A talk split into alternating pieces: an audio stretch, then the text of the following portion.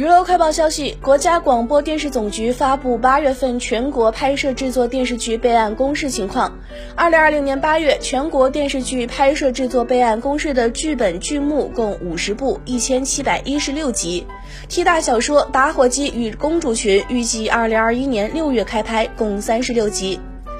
据灯塔电影专业版数据显示，截至八月二十七号下午四点，二零二零全国院线电影总票房正式突破五十亿，院线复工率已经达到百分之八十八。八佰高居今年上映新片票房榜榜首，紧随其后的是《我在时间尽头等你》，多利特的奇幻冒险位居第三。